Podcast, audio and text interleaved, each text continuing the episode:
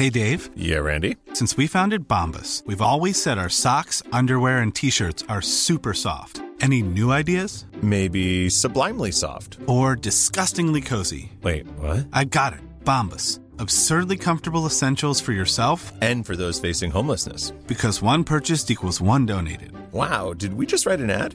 Yes. Bombas. Big comfort for everyone. Go to bombas.com slash ACAST and use code ACAST for 20% off your first purchase. De todas las razones del mundo, y he leído tu libro, tienes todas estas claves para el éxito y más. ¿Cuál dirías que es la razón número uno por la que la gente fracasa? No por la que tienen éxito, sino todo Falta lo de contrario. cerebro y esfuerzo. Falta de cerebro y esfuerzo. Sí, no hacen la tarea, no aprenden. Cuando comienzas un negocio y empiezas a hablar de alguien, no estás en un vacío en el que no tienes competencia, a menos que seas extremadamente afortunado. Y si vas a tener competencia, quiere decir que habrá alguien que conoce tu negocio tan bien como tú lo conocías cuando empezaste. Y si entras en un entorno competitivo y hay otros que saben incluso más que tú sobre ese negocio y conoce mejor a tus clientes, vas a fracasar. Pero la mayoría de la gente no tiene esto en cuenta. No hacen la tarea ni aprenden más sobre su industria, ni siquiera conocen su negocio. Así que tienes que esforzarte por saber más que nadie sobre la industria en la que quieres estar. Esa es la falta de cerebro a la que me refiero y la falta de esfuerzo. Si estás compitiendo conmigo, más te vale que sepas lo que estás haciendo. De lo contrario, te patearé el trasero. Y no vas a trabajar más que yo. Así que, más que otra cosa, esta combinación suele ser lo que mata a las empresas desde el principio.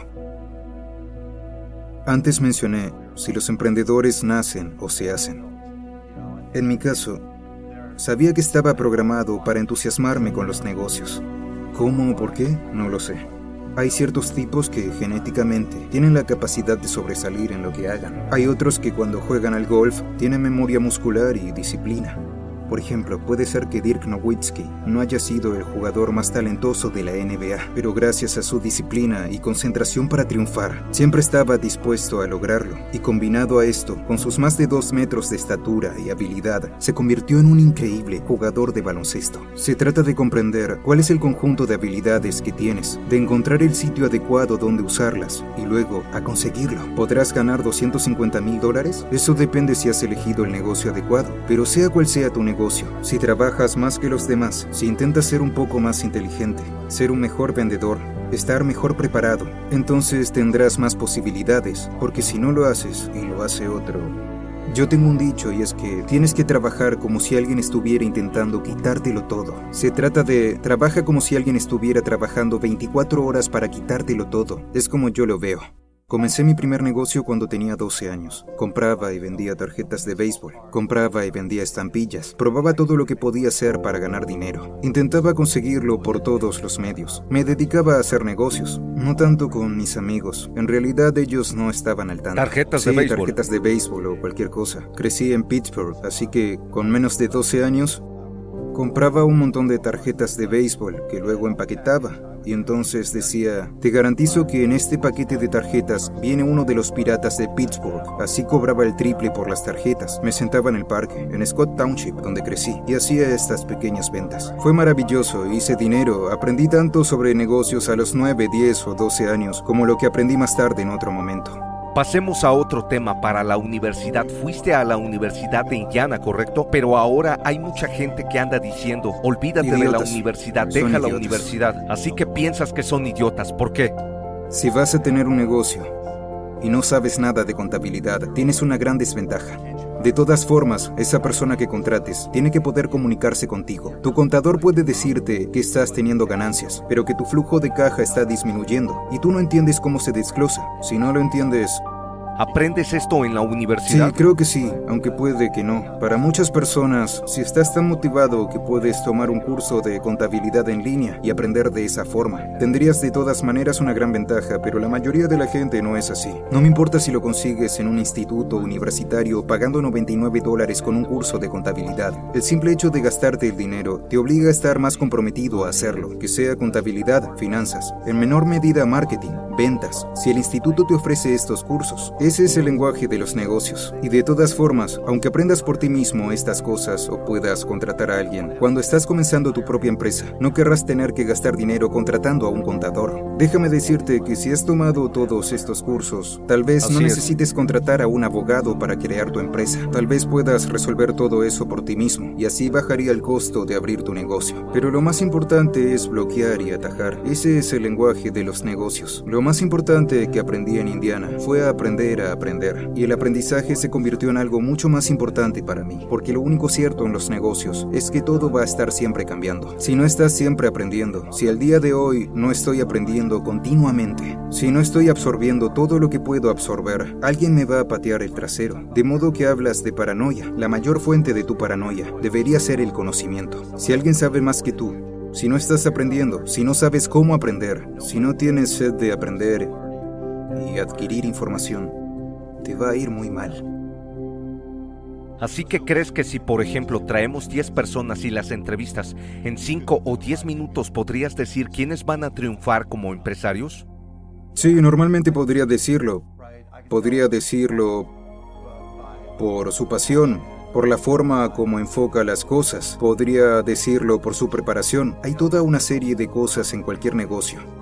Este es el negocio en el que estás metido, y hay mil cosas que influirán en que vayas a tener éxito o no. A través de mi experiencia en los negocios, puedo ponerme en su posición y decir, estas son 900 de las mil cosas que esta persona tiene que conocer, y luego pasar a preguntarle sobre ellas. Teniendo en cuenta cuántas de estas cosas son capaces de abordar, eso me daría una idea de qué tan duro están dispuestos a trabajar, y me doy cuenta también por las preguntas que me hacen. Así que todo lo que tengo que hacer es decir qué quieren saber y qué debería hacer. Te hacen preguntas. Sí, y eso está muy bien, y yo quiero que me hagan preguntas, pero a la gente le gusta decir que las únicas preguntas preguntas estúpidas son las que no se hacen. Y eso no es del todo correcto, porque las preguntas que haces me dicen o le dicen a quien se las estás haciendo más sobre ti que cualquier otra cosa que tú hagas. En particular, me hablan de tu preparación. Si me haces preguntas sobre cosas muy básicas que deberías saber y tenerlas muy claras, eso te va a descalificar más que cualquier otra cosa. ¿Crees que tiene que haber un nivel saludable de paranoia? Seguro. Tiene que haberlo. Por supuesto, lo que yo siempre digo para cada uno de mis negocios. ¿Qué tendría que hacer para patearme yo mismo al trasero? Cualquiera que sea el negocio que tengas, hay alguien allí afuera tratando de sacarte del negocio. Hay alguien tratando de darle un mordisco a tu negocio. Y para ti es mejor averiguar cómo van a hacerlo en lugar de esperar a que lo hagan. Eso es ser paranoico. Y tienes que ser paranoico. Tienes que anticiparte a los próximos movimientos de los demás. Nunca se le puede restar importancia a la competencia.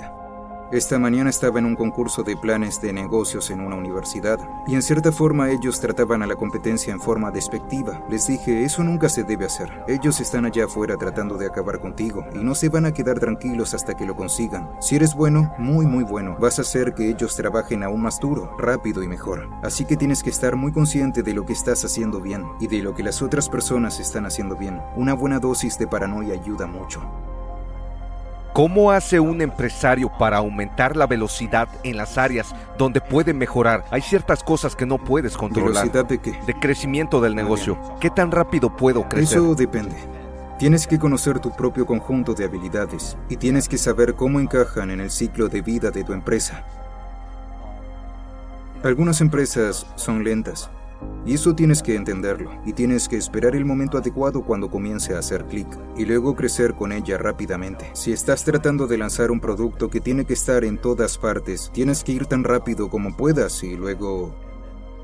Soltarlo, hacer un lanzamiento. Sí, y hay mucha gente que dirá, la perfección es enemiga de la rentabilidad, y eso no quiere decir que tendrás que esperar hasta que tu producto sea perfecto. Realmente eso depende de cuál sea tu producto. ¿Es una barbería? ¿Es una aplicación? ¿Es un servicio? ¿Es un producto?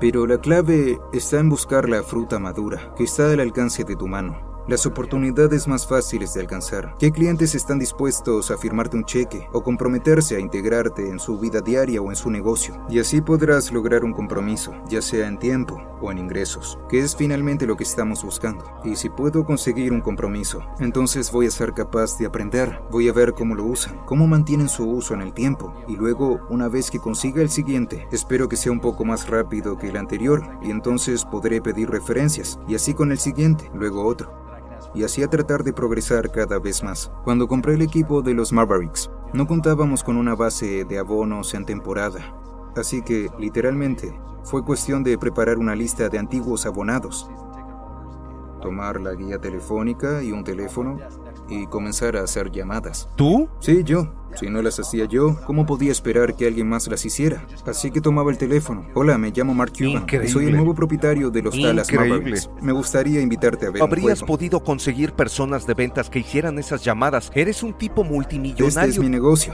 Pero está muy bien, porque todo el mundo tiene sus propias metas. Pero aún así, no quiero que nadie de los Mavericks pueda decir, él no está dispuesto a hacer el trabajo. Si camino por ahí, estoy recogiendo los papeles del suelo. No estoy diciendo, ve y recoge eso. Esto es basura y por eso la estoy recogiendo. Pero en términos de velocidad de crecimiento, en realidad, primero tienes que conseguir tu primer cliente. Luego, con suerte, a medida que aprendas más y más a través del proceso, tendrás el siguiente, el siguiente, y el próximo vendrá aún más rápido.